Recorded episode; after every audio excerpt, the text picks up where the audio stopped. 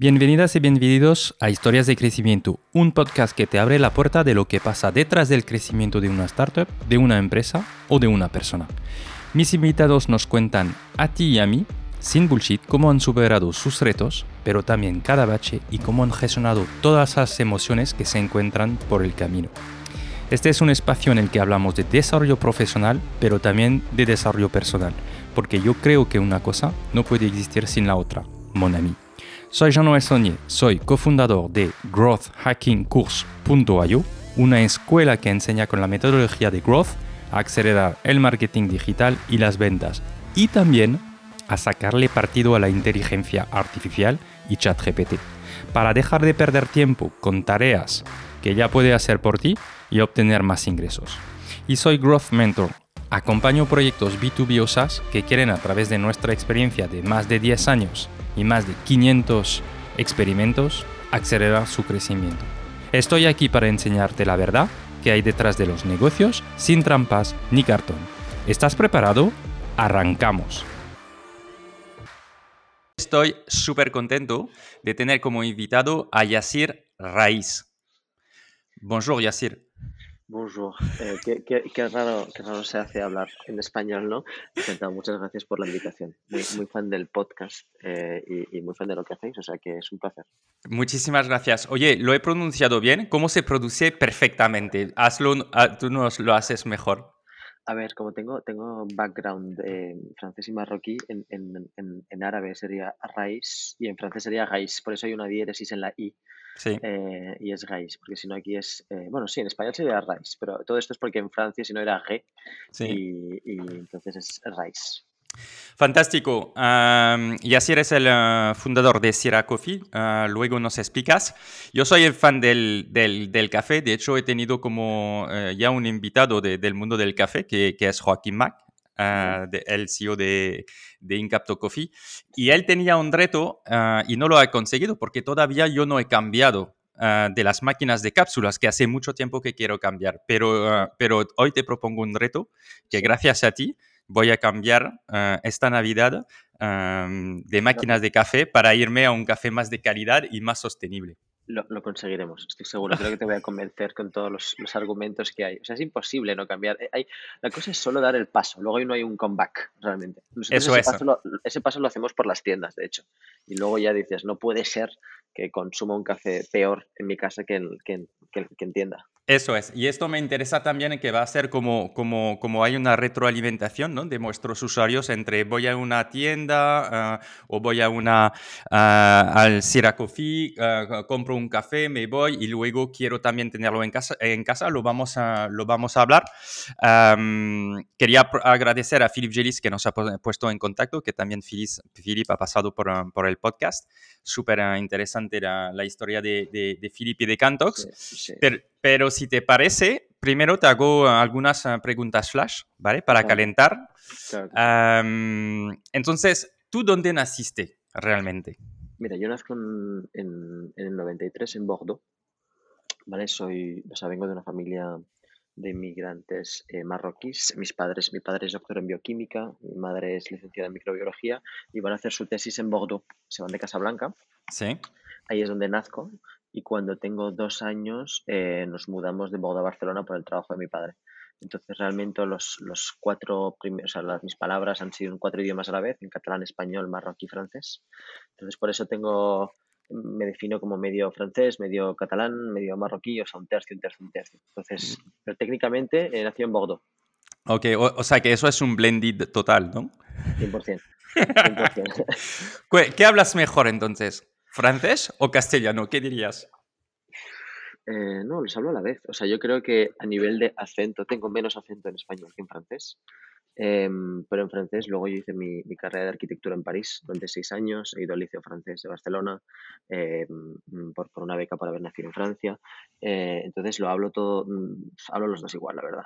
Igual vale. que el catalán o que el marroquí. Genial. ¿Cuál es tu destino o ciudad preferida para desconectar y descansar? Pues mira, yo esto es un, eh, o sea, he hecho un viaje personal en, en la cabeza. Eh, siempre pensamos, o sea, yo hice un gran viaje justo después del, del bachillerato a Noruega. Y, y, sabes eso que pensamos que es lo, lo bonito siempre está fuera. Pues mm. a raíz del COVID obviamente, pues como había, bueno, y sobre todo este, este verano que había poco tiempo para, para en sí, para hacer vacaciones por el crecimiento que hemos tenido, al final solo poder viajar algún que otro fin de te, te obliga a ir cerca.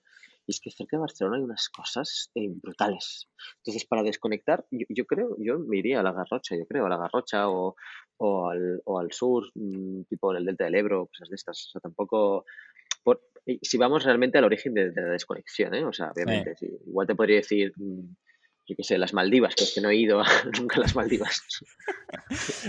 ya, pero ¿tienes previsto o no? ¿Está, está en tu, no, no. tu turismo de viaje? No, pues yo te voy a decir cuál es la mía, es Marrakech, donde tengo, mis, donde tengo bastantes amigos. Pues sí, pero mira, yo como marroquí te diré que Mar yo prefiero Fes que Marrakech 100%, eh, pero entiendo por qué dices Marrakech, o sea, todo va de perspectivas. Eh, totalmente. ¿Cuál es tu fortaleza más importante, Yasir? La resiliencia, 100%. Ok, eso, eso es uh, una de que sale más para los emprendedores. ¿Cuál es de los emprendedores en general? ¿Y cuál es el riesgo más importante que has tomado? Eh, el, en general, en general. O sea, el riesgo más importante. Eh, es, yo creo que es o sea, el más importante y, eh, eh, irónicamente, bueno, no es irónicamente, realmente en los negocios y cuando se hacen rondas de inversión, el riesgo más grande siempre es en el principio.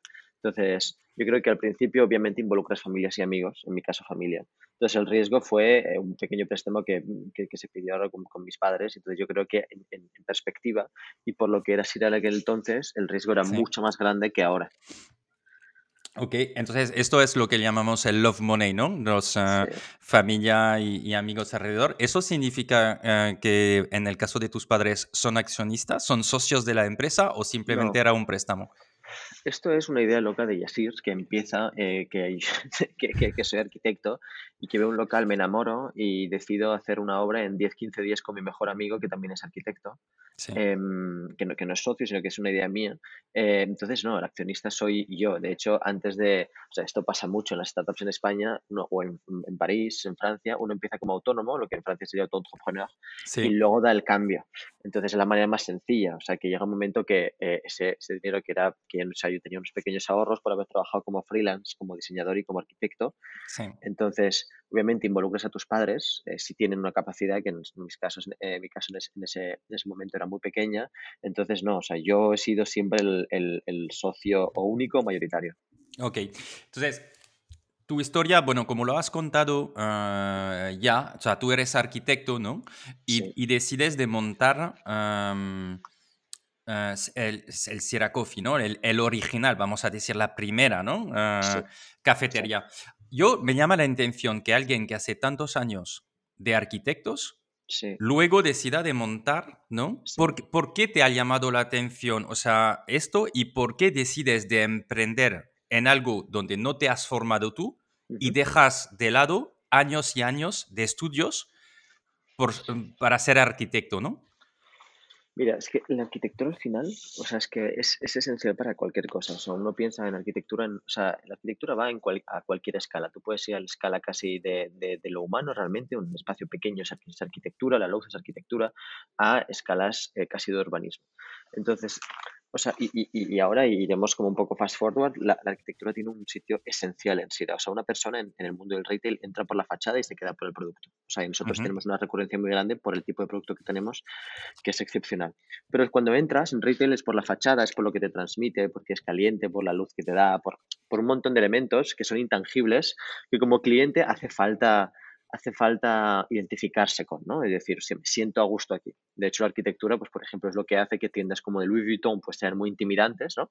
Y, o que eh, restaurantes eh, chinos, por ejemplo, sean muy warming y muy welcoming. Uh -huh. es, eso es puramente la arquitectura, realmente. Eh, luego podremos entrar si es interiorismo, etcétera, pero es arquitectura. Entonces, yo básicamente en París consumo mucho café de especialidad sí. eh, y cuando vuelvo los veranos en Barcelona, porque me, o sea, para mí soy de Barcelona y vuelvo los veranos a ver a mi familia, eh, no encuentro esta experiencia aquí. O la encuentro, uh -huh. pero, pero en su momento era muy elitista, ¿no? Es decir, muy elitista, muy, muy cara, eh, muy intimidante, muy, muy para solo early adopters. Entonces, lo, lo que hago es, y como cada negocio quiero al principio, o en mi caso, eh, es partir de la intuición. Oye, yo quiero ofrecer esto al máximo número de gente. Y al principio, pues uno hace con lo que tiene. Pues un local pequeño es un local más barato y muy focalizado. Entonces, el primer local lo abrimos en, en calle Siracusa, da el nombre a Sira, realmente. Eh, a los pocos meses lo movemos como a la ubicación eh, actual de, Gracia, que tenemos allá, o sea, ya no existe Siracusa 13, pero fomenta las bases realmente de lo que, de lo que luego será Sira. Entonces, nunca realmente he dejado de lado la arquitectura, sino que ha sido como lo esencial como para Sira, porque uno, porque, porque al final todo lo que estamos en Sira somos clientes de, de, este tipo de productos. Y al final uno usa mucho la empatía y dice, yo, yo quiero consumir en una tienda como esta. Sí, pero lo que es sorprendente en vuestro caso, ¿no? que también hace seguramente la, la, la originalidad, es que, primero, tú ¿Pensabas montar una cadena cuando montaste el primero o dijiste monto uno y voy a ver?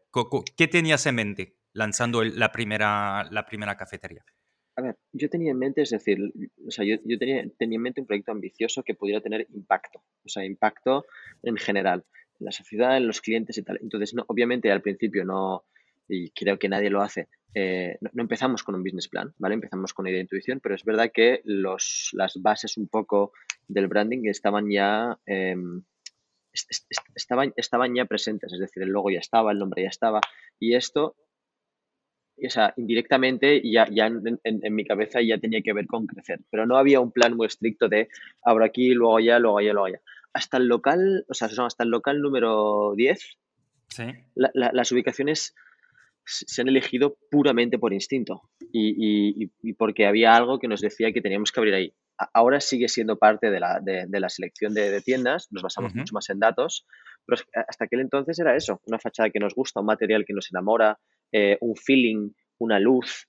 Em, por eso pero imagine, imagino que, eh, o sea, tú dices hasta las 10 ha sido muy de feeling, pero tú vas a elegir, porque al final en real estate y, y, en lo que estamos hablando de, de abrir, ¿no? En sitio donde hay gente, eh, siempre se dice lo más importante son tres, hay tres cosas importantes, la dirección, la dirección y la dirección, ¿no? Sí, pero yo no estoy muy de acuerdo. ¿Vale? ¿Por qué? Pues porque depende del foco que, quieras en el producto. O sea, nosotros tenemos un producto que es de alta recurrencia. O sea, es decir, eh, dependiendo con quién, te, con, quién hables, o sea, nuestro producto es una droga, es adictiva y es una droga que es buena y que nosotros, de una manera u otra, por nuestro modelo de negocio, eh, podemos ofrecer a un precio más barato con nuestra competencia. ¿no? Entonces, al final lo que hace es que esta recurrencia, que normalmente es de X, nos, para nosotros es de 2X, porque la gente pues lo puede permitir más. Sí, ¿nos puedes decir qué es la recurrencia en el caso, de, en caso vuestro? Pues nosotros, hay locales que, nos, podemos tener un 80 hasta un 90% de repetición eh, en nuestra clientela. Pero es normal, o sea, nosotros abrimos un local y es eh, la referencia al buen café en ese barrio. O sea, es decir, nuestro foco no es, o sea, o sea vienen, pero no, no, nuestro foco, en nuestro caso, por el tipo de, locales que diseñamos, por el producto que tenemos, es el cliente local. Y cuando digo local es ultra local, de, cuatro o cinco manzanas eh, eh, alrededor, nada más.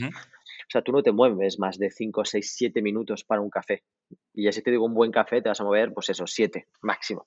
Entonces, al, al, final, al final, obviamente, location, location, location, o sea, estoy de acuerdo, pues que el producto es clave. entre medio yo es que diría location, product, location. O sea, nosotros no cogemos locations prime o premium. Eso es un juego que es relativamente fácil de adquirir. O sea, tú coges un local en Fuencarral, en Madrid o en Paseo de Gracia y tienes que hacer las cosas muy mal para que no te funcione. Pero lo nuestro no es eso. O sea, lo nuestro vamos a, núcleos urbanos.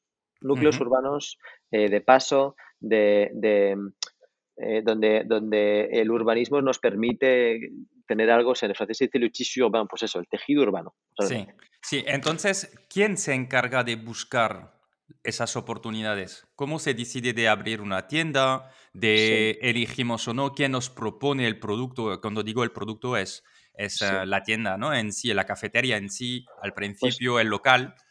Hay, hay, hay una parte muy basada en datos, ¿vale? En datos que es, pues al final, ahora actualmente tenemos 27 tiendas abiertas, no, hoy 28 de hecho, y porque hemos abierto una. Enhorabuena. Eh, gracias. Acabaremos el año con igual unas 34 o algo así, y al final tenemos un, track record que nos permite saber un poco por densidad cuántos SIRAs, digamos, o, sea, con cuántos habitantes aprox un SIDA puede estar bien, ¿no? Entonces, esta hay una parte muy de datos, ¿no? De paso y usamos como muchos programas eh, y muchos datos eh, de nuestra base de clientes como actual. Eso para empezar. Y luego hay una parte muy de, aunque yo diga que esté mal, pero que es importante, de, intuición y de feeling con el local. Al, final tenemos un scope de que, que no, no, no, o sea, no, no los hacemos públicos, pero tenemos un scope de alquileres, un scope de, obviamente, de metros cuadrados, de almacén y zonas donde sabemos que podemos abrir. Hasta ahí eso es relativamente fácil. Eso está basado en la PNL que uno puede permitir. Es decir, si nosotros sabemos que podemos facturar X, mi alquiler, pues en Retail Safety que nos tiene que superar el 10% del alquiler. Esto es muy fácil. Y luego hay toda una parte de feeling interno. Nosotros tenemos un equipo de expansión y de arquitectura que son que ya formado por tres personas, em, donde em, o sea, nosotros no, no, hacemos copy-paste entre los locales de las tiendas, cada diseño es único y todo parte de un elemento actual del local. Hmm. Nosotros tenemos, cogemos un local y nos tiene que hablar, tiene que pasar algo, ¿sabes? Tiene que pasar algo, igual por su ubicación, igual no cogemos obra nueva, o sea, un cubo blanco eh, sin alma. Algo tiene que pasar, igual es la fachada, y entonces todo nace de allá. Ok, y em, vuelvo al tema de datos porque es interesante. Ah, ¿Hay datos externos hoy que os sirven para elegir ah, un local, además de, datos vuestros, que no sé cuáles son los datos vuestros de clientes que podéis utilizar. ¿Cuáles son esos datos que se puede coger para abrir una tienda? Que, yo he entrevistado muchos uh, fundadoras y fundadores ah, online, ¿no? Y tú estás justamente en una mezcla, lo hablaremos. Pero entonces, ¿cómo se toma esta decisión? ¿En, en qué datos? Mira, y te puedo, mira, ahora vamos a los datos externos, pero para volver, datos internos, nosotros tenemos eh, una, tenemos mucho e-commerce. O sea, nosotros vendemos nuestros granos de café para casa. Sí. Entonces, esto es muy fácil y, o sea, y, no hace falta entrar en profundidad, pero obviamente adivinarás que si tengo, me lo invento, pues 100 clientes recurrentes en eh, Sevilla, pues sé que tengo que abrir una tienda ya porque tengo una base potente como de clientes, ¿no? Eh, si no, a ver, em, eso es para empezar. Luego de externos tienes muchos, o tienes los Carto, los Joblink, em, tienes, o sea, puedes hacer benchmarking, puedes mirar y fijarte. O sea, al final uno tiene que tener como mucha empatía em, para, conocer al cliente. Es decir, si uno, si uno se piensa eh, qué es lo que quiere recibir, pues obviamente uno adivina que no es lo mismo abrir en, en una zona donde ya hay no voy a decir competencia, pero eh, negocios con valores eh, similares ¿no? que los tuyos, eh, que en una zona donde no hay. Entonces, en Madrid, por ejemplo, hay, hay, barrios pues como Malasaña, Chueca, etcétera, que por el, por el tejido urbano que decíamos antes, que por el, el, tipo de, de, target exacto, es, es, más afín a tus valores. Es, es, ver eso. Igual en zonas igual mucho más em, de target con mucho más poder adquisitivo, igual no, no, no, no es nuestro target. Ok. igual acabará comprando, igual, ¿eh? Pero, pero uno tiene que ir como a lo que es un... O sea, lo, que es un no-brainer. Es decir, es que yo vendría aquí a consumir café. Sí. Pues por, vuestro cliente tipo, uh, vuestro buyer persona, ah, ¿quién es? Mira, esto es súper interesante. Al principio abrimos en Gracia, en Barcelona, y luego en un barrio que se llama Poblasec.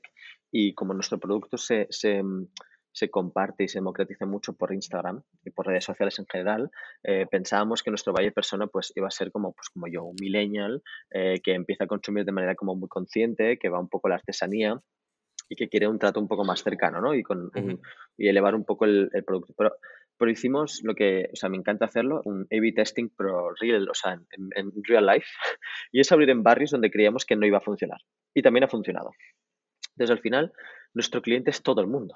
O sea, nuestros precios están entre medio de un café de toda la vida, digamos, bar de, toda la vida de barrio, y eh, la parte alta de un Starbucks, que para, aunque no sea un café como de mucha calidad, es, es caro. Estamos en medio. Entonces todo el mundo se lo puede permitir.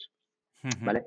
Em, dentro o sea, de, los parámetros. O sea, sigue siendo un poco caro comparado con el café más barato que se puede encontrar en cadenas enormes, pero todo el mundo se lo puede permitir. Es verdad que los early adopters siempre son las personas que, van más a la vanguardia, ¿no? Eh, pues los que descubren productos en Instagram, eh, los que quieren un poco más ir adelante, pero luego el, boca a oreja es lo que hace la diferencia. O sea, al final mm. dices, hostia, pues me compro este café. O sea, el, el comportamiento de un cliente para nosotros y cómo cuidarlo es muy importante porque cambiamos su consumo un poco en, toda la, en, en todos los aspectos de su vida, tanto por la mañana al tomar café con leche como en casa.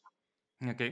Y sobre 28 que habéis ah, abiertas, ¿no? De, de Sí. cafetería, ¿hay alguna que habéis cerrado porque no funcionaba como lo esperabais? Sí, hemos cerrado una en Madrid. em, va un poco nuestra teoría de, de- de probar, ¿no? Y es normal, o sea, sería una mentira que te dijera que, que obviamente todas no funcionan igual. O sea, hay algunas que van súper mm, bien, otras que van normal y otras que obviamente pues ponemos un red flag, probamos todo lo que podemos hacer y si no funciona, pues hay que tomar las decisiones. Entonces sí, hemos cerrado una.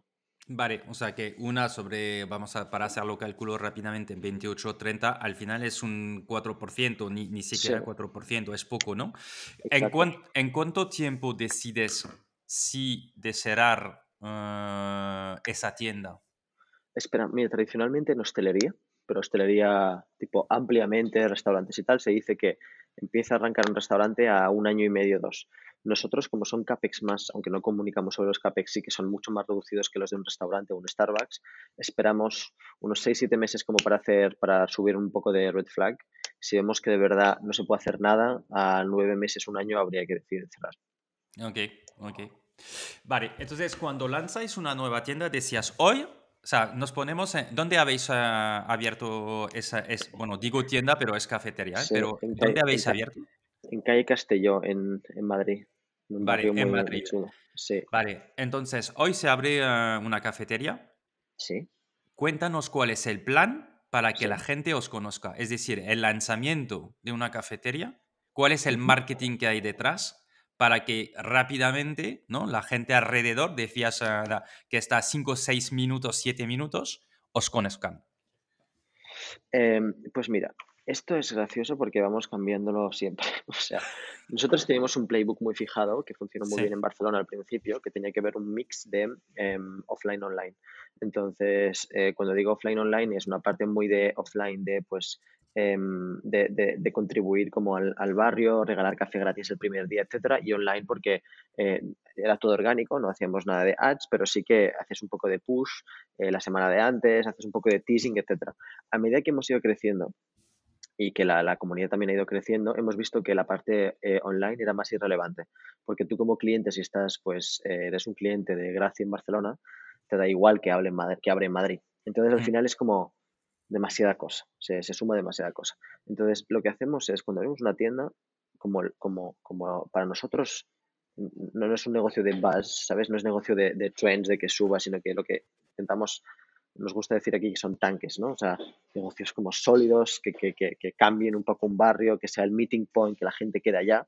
Pues básicamente, o sea, e- el primer mes hacemos soft opening y es que, a ver, todo se basa en la formación de los baristas, ¿vale? Y, Sí. y en que todos estén muy alineados con la misión de Sira, que es llevar este café a todo el mundo. Entonces, al fin- final es muy, muy, muy orgánico. Hacemos lo que sí que hacemos, pero no es el primer día, es que hacemos eventos. Hacemos un evento que se llama la Cata on the Road, por ejemplo, que es, hacemos eh, public cuppings de café, eh, entrevistamos como a baristas, eh, em, los baristas interactúan mucho con las empresas que hay como alrededor o negocios que hay alrededor. Entonces, todo eso hace que vaya creciendo poco a poco. Ok. Am, y entonces, vuestro plan, decías, es de abrir eh, 34 este año, ¿no? Exacto. Tenemos, a ver, en total tenemos ahora unas 10 en obras. Em, y entonces, sí, 10 en obras. Sí, entonces no todas se abrirán, pero sí, creo que acabaremos el año con unas, igual más 35. Ok, ok. ¿Y el, y el objetivo tuyo cuál es? ¿A dónde quieres llegar? Llegar esto a Europa. A Europa en general. O sea, yo creo que em, o sea, hay, hay- un claro cambio de consumo realmente como en, en la manera como de que de- de- del café. O sea, para nosotros es casi otro producto. Ya podremos ir en detalle más tarde, pero si coges como toda la cadena como del café, y realmente es una cadena con, con eslabones, Sí. em, es coger cada eslabón y, y llevarlo a la excelencia, ¿no? Es decir, tanto con, con el, con, con- con el, con el trato directo con, con el farm, la manera que se tuesta, eh, que esté todo fresco, yendo como hasta el barista como al final. Entonces, esto hay margen para mucho. O sea, es decir, de hecho, en todo lo que es food and beverage, em, cuanto más vas al norte en Europa, más ves lo que va a pasar en el futuro, ¿no?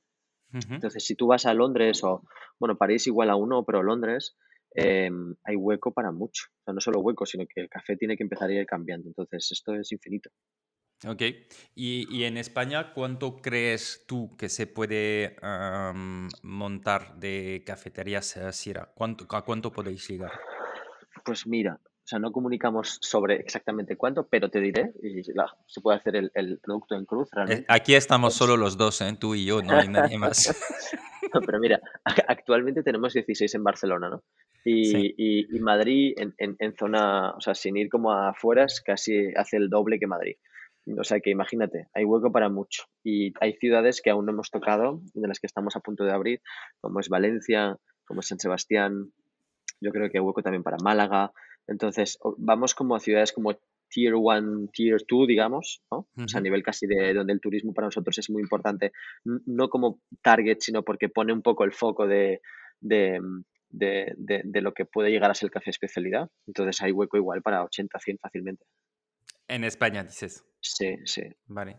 Y, tú ves, tú tienes, eh, ahora mismo te estás planteando la internacionalización o dices, primero vamos a poner estas 80 en España y luego veremos. ¿Cómo, gestionas la parte de internacionalización en tu mente eh, como fundador? Sí, Mira, es que no solo es como, como, yo como fundador, porque si tuviera que pensar solo como fundador, hay una parte de ego muy grande, ¿no? Que obviamente pues hace ilusión decir, bueno, pues hay un SIDA, yo qué sé, me lo invento en París, en Londres, pero luego hay una parte muy de lógica, ¿no? De lógica y de, de cómo hacer para que la calidad del café no baje y que solo vaya subiendo.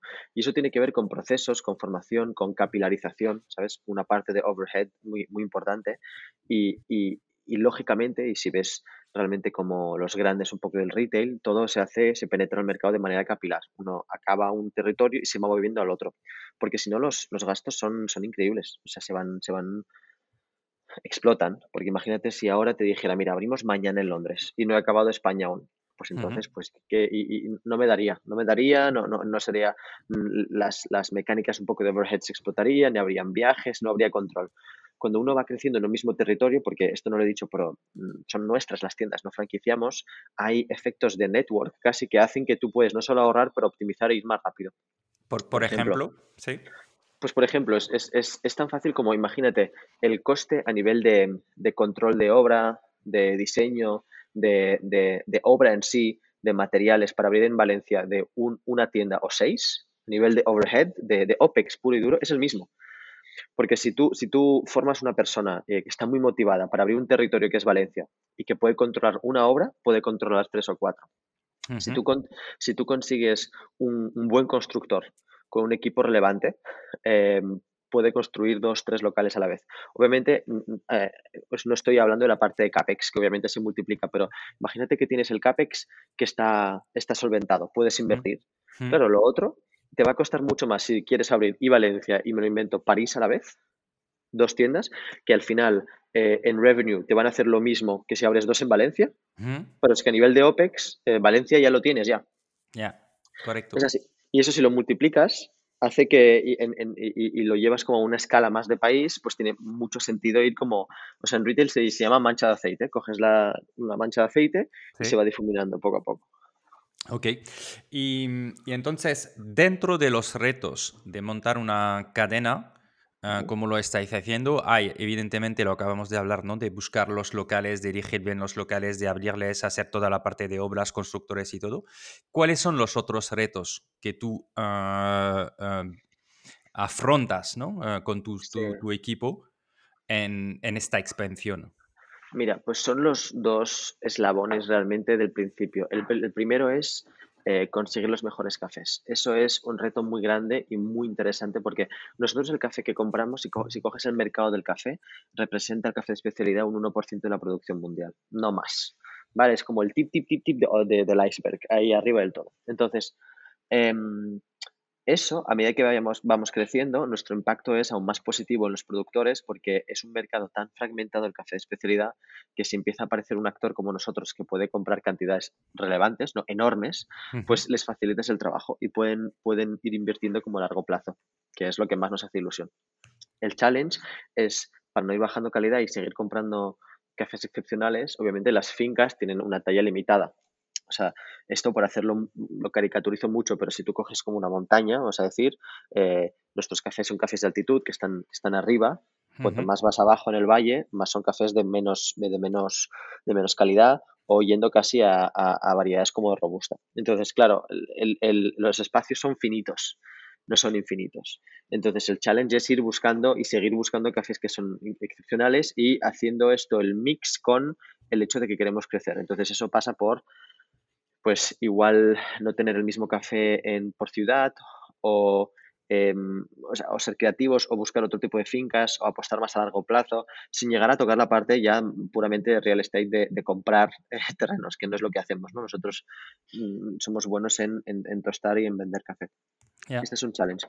Y luego el otro es que y solo para este, para acabar con este, ah, tú tienes, ¿quién se encarga en, en Sierra Coffee de, ir a buscar ah, esos proveedores especiales, especialistas que tienen realmente un café de super calidad? ¿Cómo, lo, ¿cómo lo hacéis? Es, es Rodri. Rodri es el, nuestro Head of Coffee, Rodrigo. Em, eh, tienen contacto directo tanto con importadores como, como, con productores directamente y nosotros siempre vamos entre seis y nueve meses ahead en función del forecast que tenemos nosotros de, de, de openings, porque al final los cafés van por cosecha, tienen que viajar. Nosotros siempre trabajamos con cosechas frescas, que son máximo del año pasado. Em, y, siempre vamos como a, los mejores cafés. Entonces siempre tienes que ir buscando em, y tranquilidad para el futuro y eso mezclarlo con una ambición muy fuerte de que igual me despierto y digo, el año que viene triplicamos. Entonces todo eso se tiene que planificar. O sea, los cafés que tostamos ahora y que servimos ahora son cafés que tenemos bloqueados desde hace 6, 8, 6 9 meses, ¿no? Y que tenemos. Eh, entonces, esto es otro challenge que para no influir de manera negativa al productor, porque, porque entendemos que para que puedan invertir en sus fincas necesitamos respetar sus, sus condiciones de pago, que suelen ser upfront, básicamente. Es, es, otro challenge, que es el challenge financiero, ¿no? De working capital, ¿no? O sea, si tú vas a comprar ahora cafés que vas a usar en seis meses, eh, ¿cómo lo financias? Suele ser, o sea, cualquier financiero te dirá tener un working capital tan positivo es negativo para la empresa, pero eh, sí que creemos que a nivel de impacto y de cambio de consumo y, de inversión para largo plazo, eh, en, la en la báscula realmente nos vale más sufrir nosotros un poco ese working capital, ser un poco más creativos como, como, financiarlo, pero de la otra parte como del mundo, eh, que tengan unas, unas condiciones de vida mejores. Sí, porque ah, tú tienes que comprar por adelantado. O sea, al final, o sea, al final hay una parte como que se, que se paga una vez se hace la reserva, ¿no? Sí. Y luego puedes ir desbloqueándolo, ¿no? Em, en función de eso, pues es up to you, porque al final te interesa tenerlo lo más pronto aquí para empezar a perfilarlo, catarlo, tenerlo controlado, etcétera. Entonces, sí, pero lo que, lo que es seguro es que de media el café ya queda pagado mucho antes que empecemos a usarlo. Vale. Y entonces, ¿cómo financiáis? Porque evidentemente estás demultiplicando ¿no? las necesidades y significa que tienes que comprar cada vez más por antemano. Ah, ¿cómo, financiáis, ¿Cómo financiáis este, este crecimiento? Mira, hay dos partes. Una que ha sido eh, porque necesitábamos como mm, mm, rodearnos de, de, profesionales. Hemos hecho tres rondas de inversión que, que, es, que no son públicas, o sea que nosotros en esto somos bastante low profiles con eh, un fondo institucional que se llama Inverready, pero mayormente con business angels em, relevantes eh, de España y de Francia. Em, y, y, luego hay otra parte que es de negocio que es mucho más tradicional, ¿no? que es esta de comprar eh, materia, que sí que se financia con deuda. Deuda. Financiera, sí. Los, bancos, los bancos te siguen los bancos empiezan a seguirnos. Vale. Y antes que te siguieran, ¿cómo financias la deuda? Con, por ejemplo, Iberready tiene vehículos, ¿no? De financiación de deuda. Hay una parte de, hemos hecho un, el año pasado, por ejemplo, hicimos un venture debt también, porque tiene mucho sentido para nosotros, porque, genera, porque generamos caja, básicamente. Ok. explícanos por qué mm, era interesante para vosotros el, venture debt. mira, es, es muy interesante porque al final, o sea, es, es coste de oportunidad. O sea, al final nosotros queremos ir rápido, ¿no? O sea, tenemos este elefante en la sala enorme y es como la gente tiene que cambiar de, de, de, hábitos de consumo. Entonces, si vemos esta oportunidad y esta capacidad que tenemos como de, hacer las cosas, hay dos maneras. O vas al banco y le dices, oye, quiero un millón de euros. Y el banco lo que va a hacer, le va a dar igual que tengas un logo chulo, le va a dar igual que la arquitectura, le va a dar igual todo. Te va a pedir eh, eh, pérdidas y ganancias y balance. Dependiendo de cómo te ha ido el año a nivel de crecimiento, ese puede ser un número negativo, que la mayoría de veces los 5, 6, 7 primeros años están negativos, porque tú te estás basando en crecer. Podría estar en positivo si no invirtiéramos tanto en todo lo que te he dicho antes. Sí. Entonces, si tú quieres empezar a desbloquear en ese estado el año pasado, por ejemplo, eh, cantidades relevantes como deuda financiera, eh, tienes que empezar a avalar personalmente o familias o bienes, cosa que yo no tengo. ¿vale?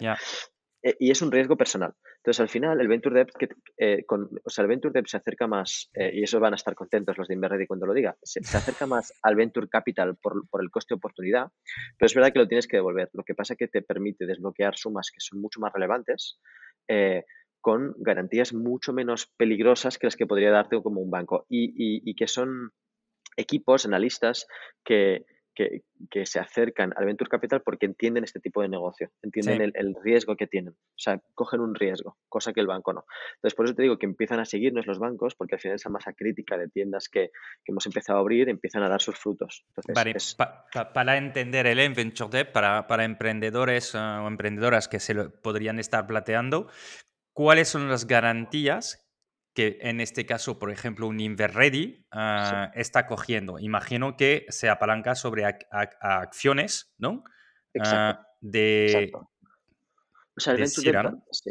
Básicamente, o sea, yo voy a decir el, market practice para no desvelar exactamente. No, para no desvelar tu deal, pero dinos cómo funcionaría en el mercado, ¿sabes? O ¿cuánto puedes pedir? ¿Cómo sería la garantía? ¿Cuál es la tasa de interés que tienes que devolver? ¿Es un préstamo que podrían convertir o no la deuda a un momento dado? Explícanos cómo, cómo, alguien lo podría hacer. Gracias a ti, así. No, pues mira, el Venture Debt es, em, para empezar, que yo creo que es eh, muy adaptado a negocios que puedan generar caja en un momento que o sea, hablo de ya de cash flow, no hablo de ventas, es decir, si el negocio genera caja y tú puedes devolver deuda, es interesante porque te diluyes menos. Vamos a coger números redondos, que no digo que sean los nuestros. Vamos a decir que tú vas al banco, eh, por, poner casos, y pides un millón de euros. Posiblemente te pidan avalar hasta eh, tus abuelos, ¿vale? Eh, casas que nunca has visto y que el interés esté al 7, 8, 9%. ¿Vale? Eh, mm, ¿Qué es lo que pasa? Si la empresa se va a la mierda por X razón, eh, quien se va a la mierda posiblemente sea tu persona o los avales que hayan ido detrás. Eso es una parte. Más el coste de oportunidad porque posiblemente tengas que pelear este deal 6, 7, 8 meses, 12 meses, porque es muy largo. Sí. Te vas a, un vehículo de Venture Debt, que puede en España y o sea, empieza a haber bastantes, el Banco Sabadell, Inverready con quien trabajamos, eh, Zubi, eh, hay muchos como en, en, Europa, eh, básicamente es, pides ese millón de euros, ¿no? Entonces es, es, un mix, básicamente se llama Venture Debt porque son vehículos que tradicionalmente hacían Venture Capital, pero que viendo las necesidades de la empresa que igual no quieren diluirse mucho o que igual pueden devolver el dinero, dejan cantidades relevantes, pues por ejemplo ese millón de euros, lo que hacen es eh, eliminan toda la parte un poco de riesgo porque el riesgo es nulo para la persona, pero el apalanque se hace por lo que se llama un equity kick, un kicker, que el kicker básicamente es convierten, vale, eh, perdón, ¿eh? es, que, es que igual, bueno. No, no, no eh, te preocupes. sí, ¿Sí? sí, está bien, sigue. Vale, genial. Pues el kicker básicamente, o sea, normalmente este Venture Debt está inscrito en una ronda actual donde hay una valoración, ¿vale? Esa, esa, valoración, entonces, es raro que haya solo una ronda como de Venture Debt, o sea, pongámosle que tú haces una ronda de dos o tres millones y quieres añadirle un millón, ¿vale? Eso es. Entonces añades un millón, la ronda la estás haciendo, me lo invento, a valoración 20 millones de euros. Entonces en esos 20 millones de euros, lo que dice el kicker, en España el kicker es del 25%, ¿vale? De eh, la inversión que están haciendo. Por ejemplo, han invertido un millón de euros, entonces 250.000 euros, que es el 25% de ese millón de euros, convertirá en acciones a valoración 20 millones de la ronda.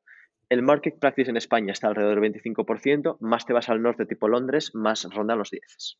Vale, o sea que en España 25% del dinero que vas a pedir en deuda, más o menos, Va, se va a acabar ah, siendo convirtiendo, en, acciones en función de la ronda actual Exacto. Mm, que se hace con el venture debt más inversores. Exacto, que en este caso para, por, seguir los números, si hubieran invertido en Venture Debt un millón de euros, valoración 20 millones, pues se convertiría en 250.000 euros, que se quedarían con 1.25 eh, de equity, que ese 1.25 realmente es la garantía. Si se va a la mierda esto, me he quedado con esto. Sí. Entonces, es medir el coste de oportunidad. Es decir, si tú cogieras ese millón de euros, em, a valoración 20 em, eh, millones, sí. se quedarían, espérate, 5 o 10%, vale, eh, me está costando. Bueno, eh, básicamente es, saber si tienes la capacidad de devolver. A todo eso se suma que ese dinero lo tienes que devolver. Y, sí. y, hay un interés, ¿no? Hay un interés que es muy similar al del banco, ¿vale? Pero los plazos de entrega, o sea, los plazos de cuotas son más agresivos. Más agresivos pueden ir de dos a cuatro años. O sea, son, son, son relevantes.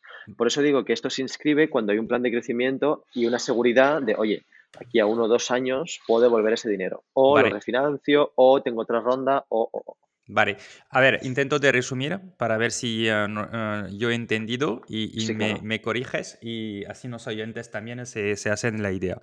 Levanto una ronda de 3 millones. Decido que dentro de esta ronda en realidad voy a levantar 2 millones con capital privado, fondos o business angel y voy a pedir un millón en venture debt. Sí. ¿vale? Este venture debt, un 25% sí que va a ir a acciones. ¿Por qué? Porque el fondo dice, por aquí también yo voy a tener garantías, pero también voy a ganar en el futuro, porque en realidad lo que quieren es tener una parte del capital y que la empresa que han ayudado con su, su, deuda siga creciendo y que ellos en el futuro puedan vender más. O sea, que tienen una parte de ellos ahí que pueden ganar en performance, vamos a decir. Exacto. La otra parte... La otra parte... por hacer números redondos, digamos que la valoración es 10 pues convertirían, en este caso, un millón, convertirían un, un eh, que han invertido uno, convertirían un 2.5, eh, un 2, y medio. Eso es, que esto es su performance en el futuro, pero además te piden de reembolsar este millón normal con condiciones financieras más agresivas porque son de 2 a 4 años de FIAS, el reembolso. O sea, es, es, decir, para tomar más riesgo en el tiempo, te piden de devolver esto y el interés suele ser por encima o equivalente a bancos? A ver, es que por eso hablo de market practice. Todo puede girar. O sea, por ejemplo, te he dicho el 25, pero puede rondar entre 20 y 30 y puede ser dos años como puede ser uno o cinco. Y el interés normalmente nunca es como una burrada. O sea, es, es, similar, es similar. O sea, pero, pero es, es, en momentos, a nosotros, por ejemplo, y lo digo aquí, o sea, nos ha ayudado un montón. Por, porque, claro. Pero porque se inscribía en nuestro plan. Es decir, Em, es, es, por eso hablo de coste-oportunidad de cuánto nos va a costar esto pedirlo a dedo financiero normal eh, versus eh, qué es lo que supone levantarlo como un equity. Eh, es, es, esto, ¿no? Es mirarlo en el tiempo y, y, saber que nosotros, al nuestro modelo ser más de retail y sabiendo, sabiendo que podemos tener capacidad de generar caja, sin ya entrar si evita positivo o negativo, que eso es otra cosa. O sea, si no generar caja, pues tenía sentido. Vale. ¿Y, vosotros en total cuánto habéis financiado hasta ahora? Mira, pues habremos en torno a dos millones y medio o algo así. Ok, en total, las tres rondas. Sí, sí, más eh, un poco más de uno en Venture Ok, vale. Ah, súper interesante lo que nos acabas de, explicar, Yasier. Muchas gracias por, por, explicarlo los otros factores en tu crecimiento, entiendo que debe ser el equipo. Lo digo porque por defecto estáis en un mercado que, suele ser complicado de fichar y de retener ¿no? Ah, los recursos. ¿Cómo, cómo, lo estáis haciendo? Mira, nosotros somos... amamos la promoción interna. O sea, es una cosa que nos encanta, porque mm, pues porque esa es otra parte, ¿no? Que decía sobre el impacto. O sea, esto queremos que el, la ambición que tenemos de crecimiento se, se traduzca en poder hacer crecer las personas que empiezan de cero con nosotros. Y eso se basa en crecer. O sea, no hay otra cosa. Es decir, si nuestra empresa, no, si, si, si, no tuviéramos la, la, ambición de crecer, no podríamos ofrecer pues más puestos, más cosas, más, más responsabilidades, etcétera. Entonces, hay una parte que tiene que ver más con, con, la parte retail, que el crecimiento es puramente promoción interna, es decir, una persona que entra como barista, pues igual de media los dos, tres, cuatro meses es, es encargada manager va subiendo mm, poco a poco, más rápido que la hostelería tradicional. Y, luego hay una parte menos relevante en, la plantilla, que es la parte de overhead, que representa un 10% del equipo de estructura, em, donde los perfiles es, es, es, un mix entre promoción interna, gente que se ha unido, tenemos una parte de operaciones, otra de marketing, eh, pero generalmente queremos que la, que, que la, gente crezca desde dentro. ¿Cómo fichas y cómo, cómo, cómo, primero, cómo fichas personas ¿no? que van a tener este conocimiento, este amor por el café? ¿Hay, ¿Hay una manera para vosotros de... ¿De fichar? Sí. No. O sea, un playbook fijo de fichar, no, no hay. o sea, es, es, que te mente. Y yo creo que quien te diga que sí miente. Todas las maneras son buenas. O sea, todas las maneras son buenas. Lo importante es el fit y el feeling. Es decir, nosotros, por ejemplo, sabemos que somos una empresa muy hands-on, ¿no? Hands-on en el sentido de que intentamos todo, todo, todo hacerlo en casa antes de decir vamos para afuera. Yo qué sé, ads, sesiones de fotos. Ahora estamos empezando un podcast. Yo qué sé, todo intentamos hacerlo porque es muy, está muy la cultura de SIDA, ¿no?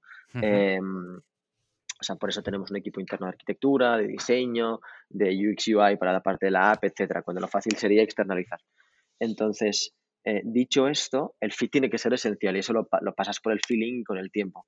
Entonces, esto sí que nos hemos metido un poco de hostias, pero es, es, es esencial. O sea, al principio creíamos que era por un, problema de, de, media de edad, ¿no? De como somos una empresa muy joven, igual si fichamos a gente que no es joven, pero no tiene nada que ver. ¿Ves? Tiene que ver más con eso y con el convencimiento de que, de que, de que los cafés que queremos ofrecer, que ofrecer tienen que ser los mejores. Es entender el producto, ¿no? Entonces, una manera mm, relativamente fácil de fichar es eh, a través del café. es decir, eh, tienes que ser cliente de Sira, básicamente. Porque entonces te saltas toda una primera parte de tener que convencer para, el producto, decirle, no, pero mira este café, compáralo con las cápsulas. Eso, digamos que tenemos poco tiempo para, para hacer este primer step, ¿no? Eh, pero todo esto, todo es bueno. A, a, ver, el playbook, el playbook de, de hiring en la parte de, de, de tiendas está muy marcado, obviamente, eh, porque eso es eh, representa una gran parte como de, de nuestro equipo. Eh, para la otra parte va creciendo más poco a poco, es decir, el equipo que más crece es el de las tiendas, que es el que, okay. que, que, es la base un poco de, de lo que hacemos y, y, este eslabón último de la cadena que es el más importante para nosotros y el que okay. más queremos que crezca. Porque, um, y luego nos abre esto el, el, el tema de, de, dónde vienen vuestros ingresos, ¿no? De, al, nivel, al nivel de personas, las sí. tiendas, ¿cu ¿cuántas personas para, para, gestionar unas 28 tiendas? ¿Cuántas sí. personas necesitáis en este área más de tiendas ¿no? y de cafeterías? Mira, sí. Mira, es muy sencillo y nosotros eh, es un modelo muy lean y muy de, porque no lo hemos dicho, pero es takeaway puro nuestro, nuestro negocio. Entonces, al final, ¿qué tenemos? Los equipos de tienda están formados, formados por tres personas. Eh, los, los, tres están en tienda, son baristas eh, y tenemos un encargado, un encargado, un encargado y dos baristas. Entonces, okay. al final, eh, por encima tenemos una estructura de middle management eh, por, por áreas realmente eh, de ciudad que engloban unas 5 o 6 tiendas y luego tenemos como city managers en Madrid, Sevilla, eh, Barcelona.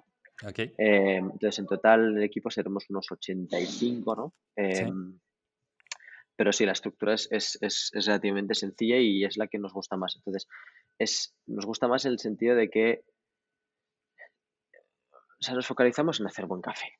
O sea, es decir, tú entras en una tienda de Cira y no tienes bocadillos de jamón serrano, no tienes zumos, no tienes Coca-Colas, el foco está en el café. Entonces, ese es el, el, el playbook del hiring, es, te tiene que gustar. Sí. El café. Es, es, tienes, tienes 85 personas en esta parte de, de, sí. del negocio. Sí. ¿Y en total cuántos sois? En total somos 102 o algo así, 102, 103.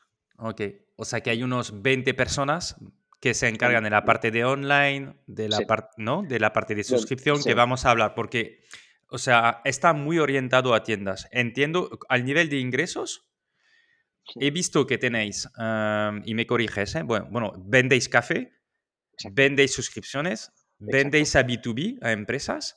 Empresas, exacto, no a Canal Oreca, sino a empresas. A, a empresas, ¿no? Es, es, es, hay la parte online y la parte tiendas. O sea, el, la representación de personas es lo que genera el nivel de ingresos. Es decir, podemos decir que 80% del negocio son um, el retail. negocio de retail. Sí, depende de los meses. Por ejemplo, ahora con Black Friday obviamente se acerca más a un 25-75, pero así overall tenemos esta correlación de 80-20, sí.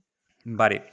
¿Y realmente hay una retroalimentación? ¿Tú ves unas sinergias entre el online y el offline? Más que de lo que pensabas, menos. no, no. ¿Qué ideas tenías y, qué se está haciendo en realidad? Pero 100%. O sea, la correlación es absoluta. O sea, por eso hablamos de marca omnicanal.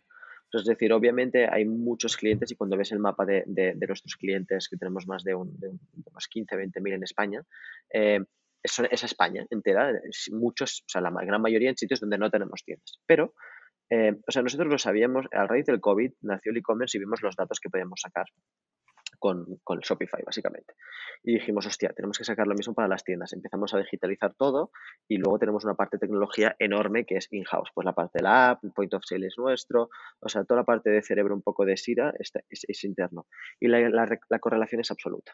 O sea, eh, al principio se basaba en una intuición, ves los clientes, te compran online, sabes que vuelven, eh, tenemos una opción de recoger pedidos en tienda, entonces lo, notas, lo hueles, pero luego la app, por ejemplo, es, ese sitio eh, que nos permite entender realmente el, comportamiento como de un cliente para mejorarlo y poder ofrecerle lo mejor a nivel de cafés nuevos, ofertas, recetas, experiencias, catas. Eh, y eso tiene que ver con qué, qué, tipo de cliente o clienta es, ¿no?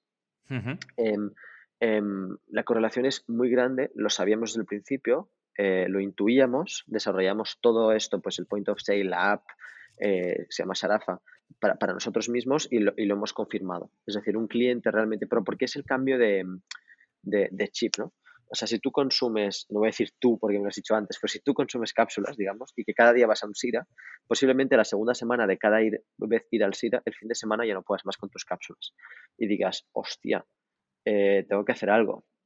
Eh, descubras que tenemos nuestra tienda online porque puedes comprar bolsitas en casa, descubras que tenemos envío gratis en 24 horas y poco a poco digas, hostia, pues ya está. O sea, ya, ya, ya mm, hago el switch directamente porque no tiene nada que ver a nivel ni de sabor ni de, ni de, ni de conciencia realmente con el producto. Sí, y cuando dices descubras, ¿esto vosotros lo estáis empujando de hacer el cross-selling? ¿O no tanto? O sea, ¿cuál es vuestra postura con clientes que vienen a buscar un café? En, la tienda, ¿hasta qué punto lo incentivas a venir luego en el online? Eh, lo incentivo, no, no, de manera muy agresiva, pero, pero, pero lo incentivo por muchas maneras. Es decir, eh, pues obviamente cuando tú, o sea, tenemos una newsletter que, que, es más bien informativa, que no es muy de, no es promocional, sino que es más de, comunidad, de qué tipo de café estamos sacando. Obviamente a veces ofrecemos algún tipo de descuento para la comunidad, pero tienen que ver más eh, en nuevos cafés, por ejemplo, ¿no? Entonces lo incentivo porque, porque no canibalizo una a la otra. Por ejemplo, en las tiendas la selección de cafés es mucho más reducida que lo que uno puede encontrar online. Online tienes más, más formatos, muchos más cafés, tienes un formato de un kilo, eh, tienes más de 200 referencias de cafeteras, molinos, eh, calentadores, boilers, cosa que no tienes en online. Lo que quería decir es, si habéis puesto en marcha un sistema, un tema de fidelización donde yo tengo interés en bajar una app, voy a ganar en la tienda, pero luego me vas a empujar la parte de de online porque me vas a decir, oye, por cierto, puedes comprar el café conmigo, o si es algo que tú haces a través de la marca, pero no empujas tanto actualmente. Empujamos todo lo que podemos empujar. Esa es mi respuesta. Pero me gusta. empujamos todo lo que podemos empujar, pero porque tiene que ver, pero que tiene que ver también con awareness al final. O sea, al final tenemos tantas iniciativas, tanto de un lado como de otro, que me interesa, por ejemplo, que a todos mis clientes que están en Valencia, que se enteren online, que se enteren que voy a abrir en Valencia. Entonces, e, está incluido 100%, ¿no? Y decir, hostia, pues eh, el cliente que me consume en casa desde hace años en Valencia, ahora que sepa que tiene un SIRA al lado de casa. Del otro lado también, o sea, es decir, si tengo un cliente en tienda em, que noto que no me está comprando café para casa, algo está pasando, porque está viniendo todo el día, pero los fines no sé qué toma, me lo invento, pues entonces eso también. Y, eso ¿Y entonces qué haces en este caso? Sí, se empuja por newsletters, newsletters, Instagram, eh, mucho orgánico, eh, catas, em, eh, el barista, el barista es súper importante, o la barista, es decir, hay un pitch que, es muy, que, va muy hacia el criterio, ¿vale? O sea, es decir, no, no tenemos un pitch tipo, tipo frase después de frase. O sea, es decir, es un pitch muy que va sobre el criterio de un barista tiene que tener un café favorito, un café menos favorito, tiene que, que, transmitir lo que a él le gusta. Y eso, y eso, es transmitir, es transmitir su, bueno, hasta decía, no sé si su pasión, pero, pero sí, que, sí, sí. Eh, ¿no? Que, vale, y entonces eso significa, es interesante, que tú tienes un pitch preparado para que cuando tu clienta o tu cliente viene, haya esta conversación sobre tu producto, sobre la calidad. ¿Es esto? Sí, pero el scope de este pitch es muy permeable. ¿eh? Es decir, lo que insistimos mucho es en una formación donde, donde, donde, donde nuestro equipo tenga criterio. O sea, no, no, no, no queremos que repitan como robots eh, este café es así o así tiene que salir de ellos. Si un café les parece mucho más dulce, tiene que decir este café, pues, mm, y si se lo está haciendo en casa y se lo ha hecho esta mañana, tiene que decirlo. O sea, tiene que ver más con la, con la, con la, con la conexión con el cliente, más que con repetir frases hechas. Hmm. Porque eso básicamente es lo que empuja la, la recurrencia y la retención. O sea, por la, en la conexión humana, en saber que tienes una persona que sabe lo que vas a querer tomarte el día siguiente llega un momento que te dice, hostia, el café que tengo en casa es una mierda. Y te dirá, ¿cómo que es una mierda? Espérate, ¿pero con qué te lo haces? Y, ya, ya te lías. Obviamente eso está muy ligado al catálogo que tenemos, a los precios que tenemos, a la oferta que tenemos, a facilidades, es decir, nosotros subvencionamos el envío, o sea, el envío sale gratis para el cliente, enviamos en 24 horas, lo hacemos fácil. Vale. Y al nivel de máquinas, ¿qué me recomendarías? Porque yo te voy a decir la fricción que he tenido hasta ahora porque quería pasar ya máquinas a máquinas, ¿no? Ah, para tenerlo ah, en, casa y, fresco y quitarme las cápsulas. Pero es que yo veo que las máquinas son enormes. O sea, las que son chulas, ¿no? Las, Son enormes. Y digo, voy a poner esto en mi cocina que está, ¿sabes? Moderna de diseño. Pues me cuesta un poco. Y creo que donde Nespresso le ha dado, bueno, hay muchas razones, pero es que la, al final, cuando miras la la máquina es pequeña, ¿sabes? Es súper compacta. Es ruidosa, ¿eh? te hace mucho ruido. ¿eh? Muchísimo, muchísimo. Y la mía creo que es una de las peores. Pero, pero justamente, ¿por qué en general este mercado tiene muy grandes máquinas? Y, tú, tú, tienes una recomendación que tenéis em, en vuestro shop de una, de, de una máquina que es eh, más pequeña, más compacta, como decías. Mira, yo, yo mi recomendación es súper sencilla y es muy contraintuitiva y va, y va en contra realmente de mis ventas, o sea, de las ventas de SIDA. hay, esta correlación que la gente mm, siempre se cree que mm, para tener un buen café necesita una máquina cara. Y eh, dice, tengo que cambiar el setup, como voy a cambiar el grano. Vale, mentira. Todo el mundo, o casi todo el mundo, tiene una cafetera italiana en casa, las típicas, las mocha pot. Hay que empezar por eso. O sea, yo te doy tres, cuatro tips, te mando café de sida molido y te va a cambiar la vida. Y no te has gastado nada. Luego, poco a poco, y analizando un poco qué es lo que más te gusta, podemos ir como más atinando y más yendo como mucho más a, oye, ¿qué quieres? Eh, ¿Te da pereza por la mañana hacerlo? Bueno, pues vamos a ver una cafetera súper automática. ¿Quieres igual una cafetera de filtro? ¿Tienes más tiempo? Un, poco más slow. Pero no hay esta correlación de como el café es un poco más caro, la cafetera tiene que ser más cara. O sea, de hecho, nosotros la mayoría de nuestra comunicación orgánica es como con la cafetera italiana. O sea, es que no hay más. O sea, es que eso es lo mejor. Entonces, es, es rompemos un poco eso. Es verdad que el, el, el camp, o sea, no nos lo ha hecho fácil Nespresso ofreciendo máquinas tan baratas y tan, tan compactas, pero nosotros en nuestra web tenemos casi sí, 150 o 100 referencias donde incluimos cafeteras de todos los rangos de precios, pero es que tienes cafeteras Vialetti a 20 euros, conos V60, básicamente, que es un cono a 5 euros de plástico, eh, o tienes cafeteras ya más de 1002, 1003, 1004 para un poco llevarlo como a un step. Pero no, o sea, yo en casa hay muchas veces que lo hago con la italiana. A ver, hay un poco de trampa porque yo tengo cafeteras por todas partes, en tiendas, en la oficina y tal, pero en casa lo hago con una cafetera italiana. Vale. Y la, por ejemplo, la, la, que veo ahora que está en tu, en tu shop de Sage Bambino Plus, ¿Esto es suficiente? Sí, la Bambino creo que no tiene molino, entonces tendríamos que comprar, tienes que comprarlo molido. Eso yo sinceramente por el gap de precio tiraría 100, 200, 300 euros más y cogería con la de molino, porque el molino de la Sage es brutal. Vale. Y una pregunta, ¿por qué Sierra no crea su, propia máquina?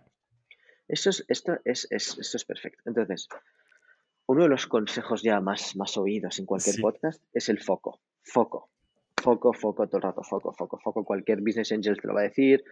Entonces, el foco en Sira, y, o sea, por ejemplo, nosotros tenemos mucha, mucha, mucha tentación de franquiciar, eh, yo qué sé, hacer nuestra pastelería, hacer bocadillos, pero ¿qué sabemos hacer? Café. ¿Qué sabemos hacer muy bien? Café. Vale, pues vamos a hacer esto eh, eh, al infinito. Como no sabemos hacer máquinas, no nos vamos a liar a hacer máquinas. Vamos a hacer tiendas y vender cafés online. Ya está.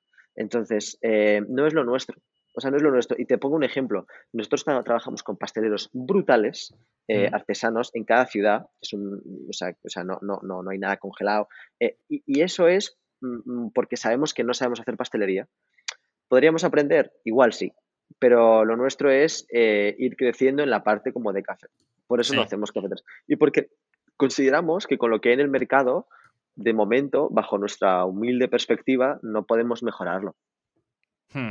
Pero Yacir, estoy de acuerdo contigo, contigo el foco, eh, aunque también hay la otra parte de decir, para ser antifrágil hay que diversificar, ¿vale? Y, eso es siempre, me tengo que ser súper focalizado o puedo tener varias áreas. Pero te cojo un ejemplo, ¿vale? Eh, vosotros tenéis B2B, o sea, B2B, eh, shop online, tiendas, ya por sí solo, ya son tres áreas muy, no sé, muy potentes, ¿no? O sea, solo el B2B puedes tener equipos dedicados a esto, máquinas, ah, café y todo. pero, pero, eso tiene, tiene, tiene trampa, porque para nosotros todo esto está bajo el paraguas del B2C, porque es verdad que es B2B porque son empresas, pero es cliente final, él lo consume directamente. O sea, es decir, si nos lanzamos en su momento al B2B, que básicamente es mm, tener corners eh, de, nuestro café en las empresas, es porque orgánicamente vino. Es decir, nosotros teníamos centenares de empleados que, nos, les pedían a sus empresas, eh, oye, yo quiero el café que me tomo por la mañana. Entonces es un benefit para esa empresa. Para nosotros nos cambiaba poco la dinámica porque es un B2C, es decir, hoy tú me, das, me pides unos kilos, yo te los tuesto y los recibes. Y dentro de lo que cabe es casi si, casi, o sea, a pocas diferencias, o sea, con pocas diferencias puede ser, eh, se puede entrar en e-commerce realmente. O sea, yo te podría hacer una suscripción, te lo entro con un módulo de Shopify, es como un SaaS y, para adelante, ¿no? Entonces, todo esto, el paraguas es porque sabemos que somos muy buenos con el cliente final. Hmm. El, el, B2B puro de café es otro business model en el que sabemos que no sabemos hacerlo porque hay otras dinámicas. Necesitas sales, un control de calidad como muy mm, que tiene que ver como con, como externo realmente para las empresas a las que sirves, em, los, los forecasts un poco de compra no tenían nada que ver, el scope de calidad tendría que ser muy amplio, de cafés de muy alta calidad pero también de más baja. Sí. Eh, o sea, obviamente ¿eh? lo estamos diversificando y son tres mm, áreas muy grandes, pero bajo el mismo prisma, que es convencer al cliente final de que nuestro café es mejor. Hmm, ok. Ok. Em, temas un poco más personales. Em, ¿Qué ha sido para ti lo más duro siendo emprendedor? Lo más duro, em, desconectar a veces. O, reconocer que hay que desconectar, yo creo que es eso. Es decir, o, no encontrar realmente, o sea, o, creerte que tienes hábitos, yo que sé, deporte. Yo intento hacer boxeo ahora y, y no ser committed a esos, a esos hábitos. Es eso, es eh, eh, estar demasiado a saco todo el rato. ¿no? Em, y luego también es eh, alinear a todo el mundo, ¿no? O sea, porque nosotros ahora tenemos dos, no son realidades realmente, pero obviamente tenemos la parte de oficina y la, tenemos la parte de tiendas. Em, es, es, difícil juntarlas, ¿no? Y es muy importante porque el, el interés es, es, es mutuo, pero las realidades de cada uno de los trabajadores es diferente. Y, o sea, ni peor ni mejor, es diferente. Entonces, al final, porque eso pasa en empresas de retail, pues en Inditex, o sea, pasa. Entonces, eso em, es, es, es, es, complicado, es complejo. No voy a decir que es duro, pero sí, más bien es el primer punto, ¿no? El, desconectar un poco. Ok. Y ah, durante el, el, COVID, que vosotros entiendo que habéis tenido que cerrar, ¿Tú cómo lo, lo, has vivido este, este, este momento? Pues mira, es cuando nació el e-commerce. O sea, por eso te hablaba de resiliencia al principio. O sea, el primer día, el 13 de marzo, tuvimos que cerrar. Por aquel entonces teníamos cuatro tiendas, tres tiendas, ¿vale? Eh, eh, obviamente, ERTES, etcétera, y nos quedamos con un stock enorme de café, de bolsitas que estaban en las tiendas sin vender. Entonces, oye, pues estuvimos, yo estuve fatal un día, eh, pero luego me miré dos tutoriales de Shopify, monté un Shopify, puse todas las fotos, abrí Illustrator, puse PNGs y lo vendimos todo en una semana. Entonces, eso fue la raíz de decir, uy, aquí hay algo, porque para antes no teníamos e-commerce. ¿Y tú piensas que sin el COVID no, no te habrías focalizado en el e-commerce? Mm, estoy seguro que no hubiera pasado. Interesante. al final, al final, al final pasan cosas, pero como el, luego el e-commerce ha sido a raíz de otras cosas, o las tiendas de otras cosas también, o sea, hubiera aparecido en algún momento, porque es un producto que...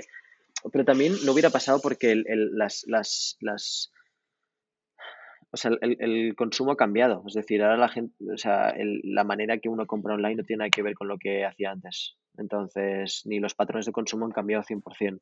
La paciencia también de recibirlo como de un día para otro, todo eso nos ha, nos ha, ha alimentado a hacerlo, ¿no?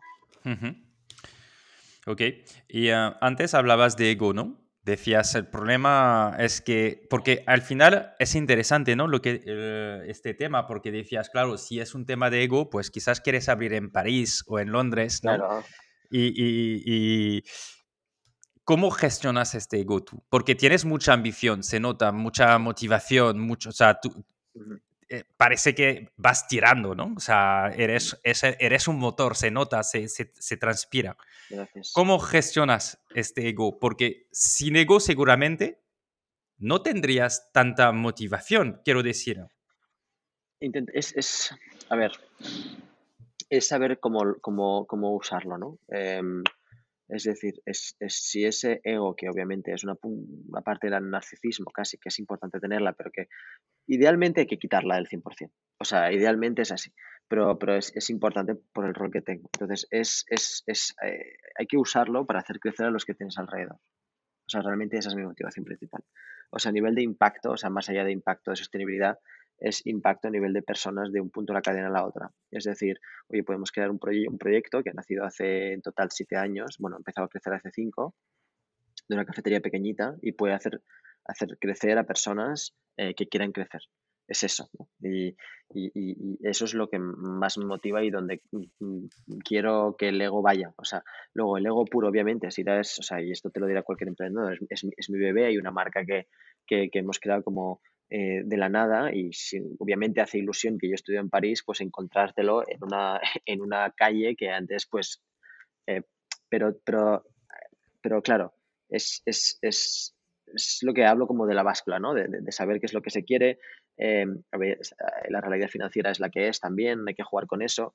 y el ego a veces hay que dejarlo un poco de lado para, por el beneficio realmente como del equipo de la empresa en sí. Hmm, hmm.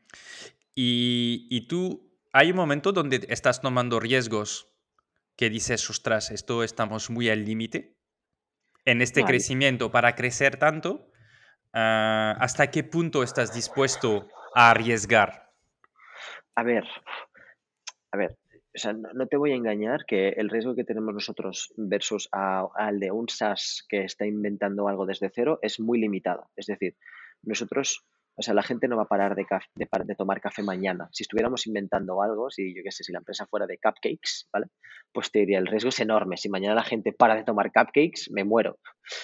Pero bueno, el track record del café dice que la gente no va a parar de tomar café mañana. Entonces, no te voy a engañar que el riesgo que tengo yo comparado al de otra emprendedora o otro emprendedor eh, que su producto tiene que ver con eh, evangelizar algo nuevo es, es muy limitado, ¿no? Luego, es cierto que el abrir una, nueva ciudad, eh, contratar eh, mm, personas, eso siempre es un riesgo. El riesgo limitado, pero está ahí. Es decir, ahora, por ejemplo, abrimos en Valencia dos, tiendas de golpe, porque creemos que, o sea, todos los, todos los indicadores muestran que va a ser una, ciudad bonita, o sea, para nosotros. Eh, pero oye, quién sabe, o sea, no lo sé. Vale. O sea, no, no, no, no tienes la sensación de estar tomando riesgos. Tú piensas que... Es que al final tengo que reducirlo. O sea, tengo que reducirlo porque si lo pienso no me va a dar algo. o sea, no puedo. Pero el riesgo hay por todas partes. Yo qué sé, ahora cada vez que compramos un café, cada vez que compramos un café, lo que se llama el expreso de temporada, em, el expreso de temporada es el, café que servimos en las tiendas en, en expreso, ¿no? Que es la, una de las partidas más importantes de compra de café. Claro, las cantidades empiezan a impresionar, o sea, se, se acercan, ya hablamos de contenedores. em, entonces, claro que es un riesgo, porque son decenas de miles de euros que dices, hostia, si al cliente no le gusta, me lo tengo que comer con patatas.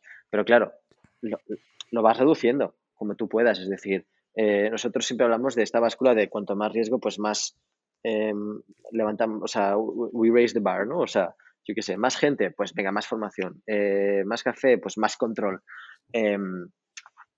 Pero sí, sí, hay riesgo por todas partes. no te voy a decir que no. Vale, entonces, ¿qué te, qué te, ¿hay cosas que te impiden de dormir la noche? ¿Te despiertas? ah, ¿Estás estresado? ¿O tú eres de los emprendedores? Yo tengo la sensación que hay dos tipos de emprendedores, ¿no? Yo, por ejemplo, me despierto ah, durante la noche. ¿Y tú- tú- ¿Tú Yo- te, te despiertas los contenedores que Mm. pueden no gustar o no llegar? Yo, yo he ido cambiando, antes, antes mucho, pero esto a raíz de, de muchos, muchos consejos de business angels que tenemos, que tengo alrededor, em, he ido delegando a personas que lo hacen mucho mejor que yo. Entonces hay muchos temas en los que duermo tranquilo ya. Hay otros que no. Ok. Pero digamos, que una noche duermes bien y otra no. digamos, digamos que ahora duermo mucho mejor que hace seis meses. Creo que poco a poco dormiré mejor. Vale, vale. Oye, ¿qué dicen tus padres de Yasir? ¿Qué te dicen cuando vas diciendo que vas a abrir otra tienda y otra tienda y otra tienda? A ver, se han perdido ya. Es decir, antes, antes como están en Barcelona, visitaban todas las de Barcelona. Cuando abrimos la tienda número 9 en Madrid, pues ya era, no podemos visitar nueve tiendas en Madrid. Entonces, no, están muy orgullosos. O sea, al final también em, hay esta idea un poco de usar la carrera que he estudiado y la, nosotros la usamos, esa cosa que es que podríamos tener un departamento, o sea, nosotros tenemos un arquitecto in-house que se llama Mo. El hecho solo de poder contratar a un arquitecto ya, ya tiene que ver un poco con, ya hay un- un- una relación con la carrera que he estudiado, ¿no? Hmm, Están muy orgullosos, muy orgullosos. ¿Sí? O sea, mm, mm, ellos eh, son, son toxicólogos y la, la tercera tienda está justo delante de sus, de sus oficinas y la abrí un poco para eso. Entonces están muy contentos. Beben Ay. mucho café, ¿Sí? Les, Sí. les invitas, ¿no? Entiendo. 100%, todos los días. vale. ah, oye, un- ah, algunas preguntas para ir cerrando. ¿Cómo sigues mejorando tú y aprendiendo? Rodeándome de gente. Vale, y Rodeándome hablabas de. Business Angel. ¿Hay algunos Business Angel que dices mm, han tenido un impacto importante en la... Todos. Todos. O sea, yo no he dejado entrar a nadie que sepa que en algún momento no me podía ayudar. Eso es clave para mí. Entonces, y esto se, se, se, se huele, se siente. Entonces, eh, los primeros han sido Bernat y Jordi, fundadores de Factorial. sí. em, em, que fueron los primeros inversores con ITNIC. También tenemos a Paul Soler em, de, de Cuadis, tenemos a Albert y José de Isalud, a Pepe de Crowdcube, eh, Ignacio Puig de, de Inverready, voy citando Oscar Pierre de Globo, eh, Sasha Poñoñek de Jumia, eh, se me va a olvidar. Em, claro, es que to- todos han ayudado. O sea, todos han ayudado, eh, todos están ¿Tú, cerca. tú las llamas de vez en cuando diciendo, oye, tengo este Sí, problema sí. o qué harías tú? 100%, o sea, para eso estoy. O sea, yo estoy para llamar. o sea, claro que sí. O sea, es decir, un momento es rodearse de gente que, que hueles que, van a- que han tenido un problema que tú un día te- que- que vas a tener tú. Entonces puede ser un problema de escala, de middle management, puede ser un problema de cualquier cosa, de financiación, puede ser, yo qué sé, yo no sabía el, el sentido de la palabra renting y leasing hasta el primer business angel que fue Bernat y eso cambió, yo qué sé, eh, tenemos a Mark que, que también es, es, es- es inversor, eh, que, que nos ayudó mucho en el middle management y cómo estructurar el middle management en las tiendas. Eh, hay- hay un poco de todo.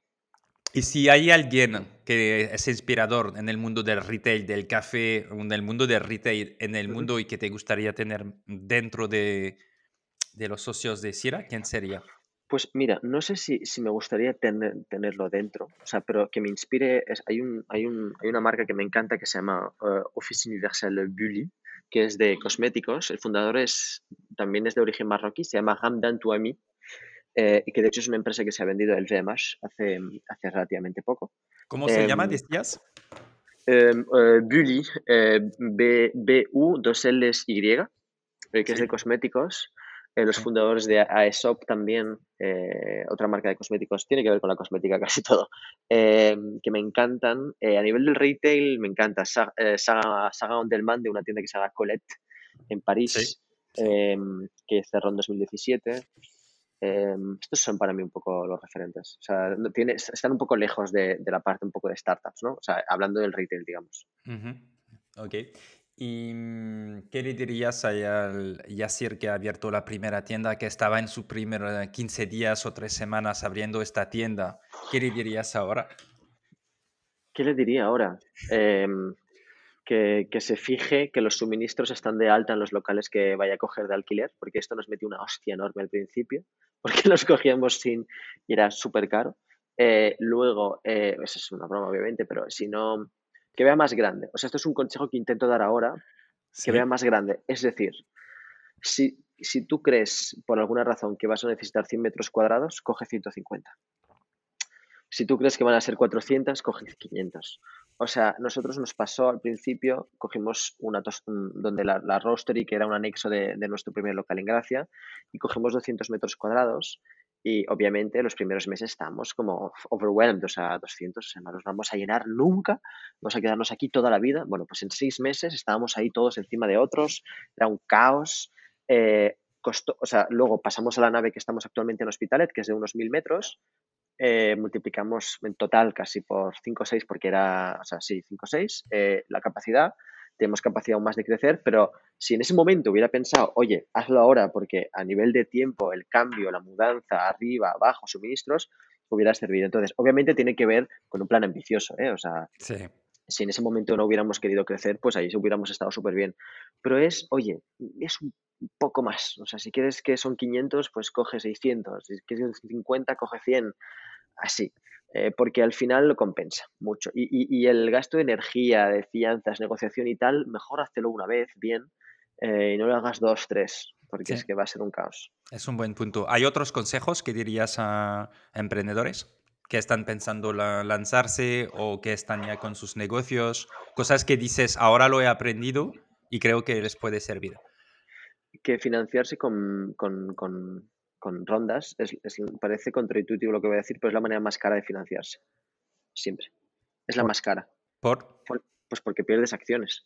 o sea, em, porque si te diluyes, o sea, quieres exacto, decir.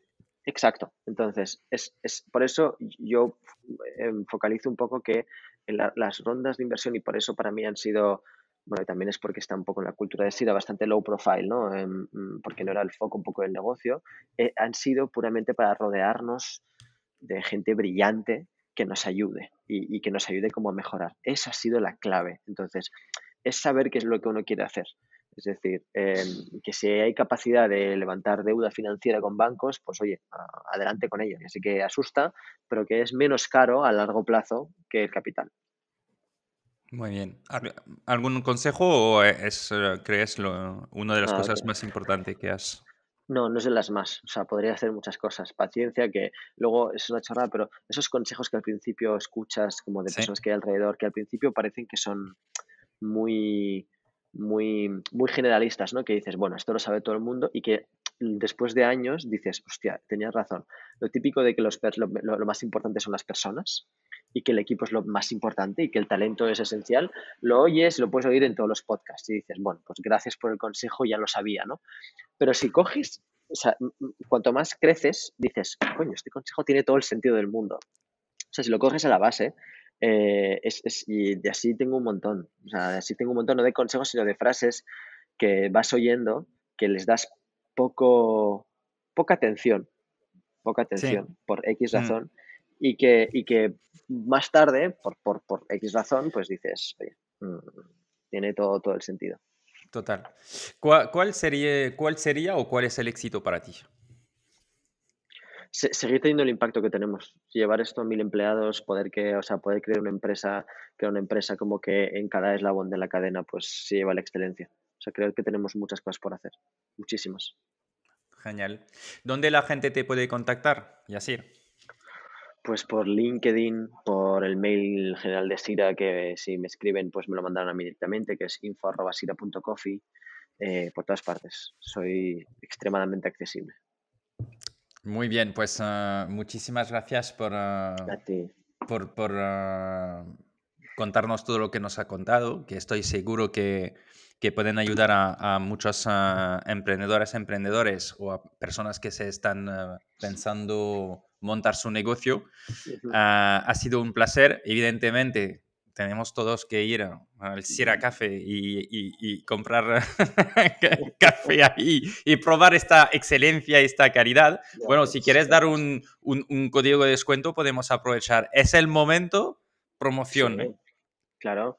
O sea, lo podemos poner en la descripción igual. Sí, si quieres. Venga, va, pues luego, luego te lo paso. O sea, Vale. le damos un descuento del, del día. Vale. Luego me lo bien. pasas y lo pongo dentro de la descripción. Genial. Muchísimas gracias. Y así ha sido un placer. Igualmente. Y que sigas a tope ah, abriendo cafeterías y vendiendo online. Gracias. Espera, espera, antes de irte que te quiero comentar un par de cosas. ¿Has escuchado este episodio hasta el final? Bravo. Si te gusta el podcast y que te aporta valor, me puedes ayudar. Compártelo con dos de tus contactos y dale cinco estrellas. Y un comentario. Esto es lo que me permite salir mejor en las eh, búsquedas del algoritmo. De verdad que me ayuda muchísimo. También te puedes suscribir ahora al podcast. Así, la plataforma te informará cuando publico un nuevo episodio y te garantizo que los próximos que llegan están llenos de aprendizajes. Y para acabar, tanto si quieres formarte en la metodología de Growth y en la IA y ChatGPT con nuestra escuela growthhackingcourse.io, o si quieres que te acompañe como mentor en tu estrategia de crecimiento, contáctame por LinkedIn. Soy Jean-Noël Saunier, crecemos juntos.